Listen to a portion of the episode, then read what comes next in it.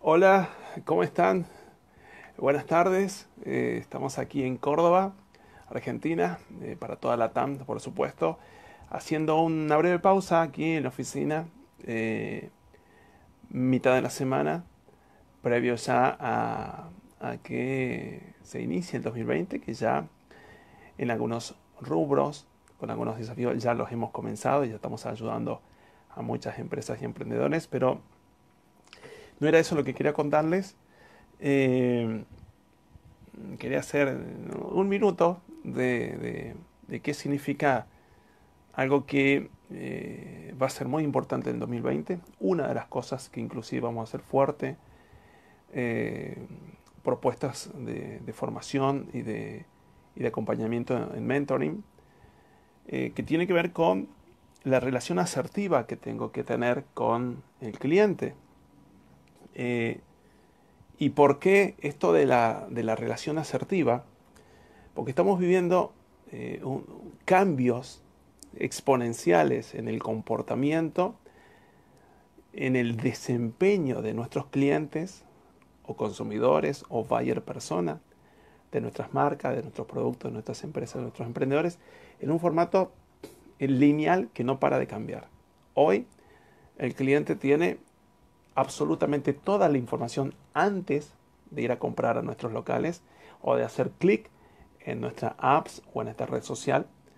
Y quiere estos son eh, resultados de estudios que hicimos este año y de experiencia en el 2019 tenemos un cliente que quiere un par quiere una persona común y corriente al lado de él que esté predispuesta eh, eh, un asesor, un vendedor, un gerente, un emprendedor, una empresa, una marca, que simplemente esté a la par. Eh, repaso qué es comunicación y tiene que ver con eh, un proceso mediante el cual un sistema transmite información.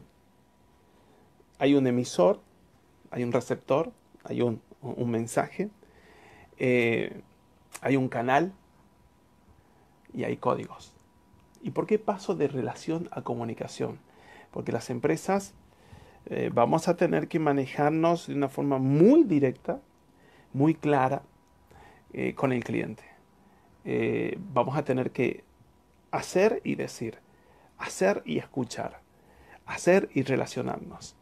es decir, replantearnos desde las áreas comerciales cómo nos, expresamos con el cliente, eh, eh, en nuestros gestos, en nuestra escritura, en nuestra propuesta, en, nuestros medios de relacionamiento con el cliente, que hoy es 360 prácticamente.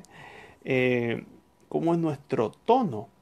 Hoy, un local físico, una oficina, una página web, una red social, una empresa, un emprendedor, un profesional freelance, tiene un sinfín de momentos de contacto con el cliente y el cliente está evaluando a ver si me escucha, en función de eso, si me observa, cómo me habla,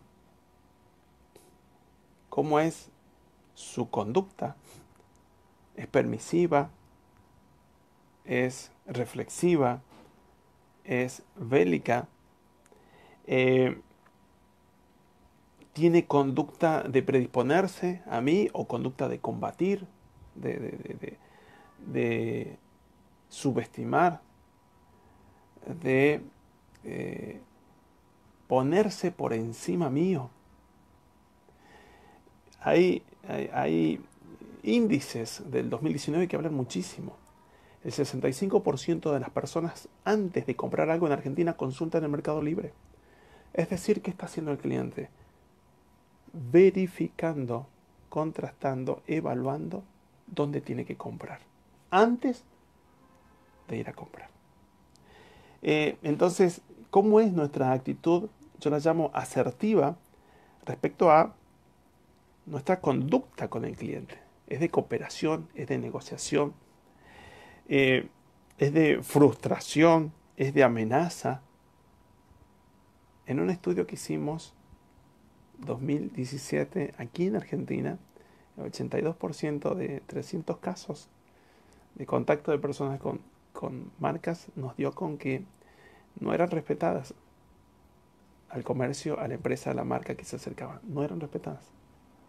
Eh, y esa era la prioridad para ellos, para los clientes, para el, el buyer. Eh, no me escuchan.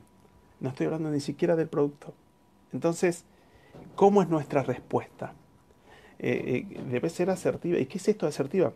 Con una autoestima de predisposición a generar relaciones, a comprender, a brindarle un espacio para que tome decisión propia el cliente, que tenga un pensamiento crítico, que pueda eh, tener un lugar y un espacio para decir, no me gusta tu producto, no lo entiendo, me es inútil, no me sirve, no me estás escuchando. Y con esto eh, no, no quiero llegar a la conclusión de que tenemos que ser perfectos, es imposible. Vivimos en una dinámica donde hoy los productos y los procesos comerciales deben tener fecha de vencimiento. Eh, deben vivir en un error, en una medición, en una investigación, en un brainstorming o, generación de ideas, en una aplicación, de vuelta a reflexión, de vuelta a investigación, totalmente cíclico y limitado. Entonces, generemos los espacios para que el cliente pueda dudar, pueda titubear, pueda sentirse bien, feliz, cansado, agotado, mostrarse tal cual es. Señores, sabemos que el 2020 también sigue siendo económicamente complicado en Latinoamérica, pero por diferentes razones la gente sigue comprando.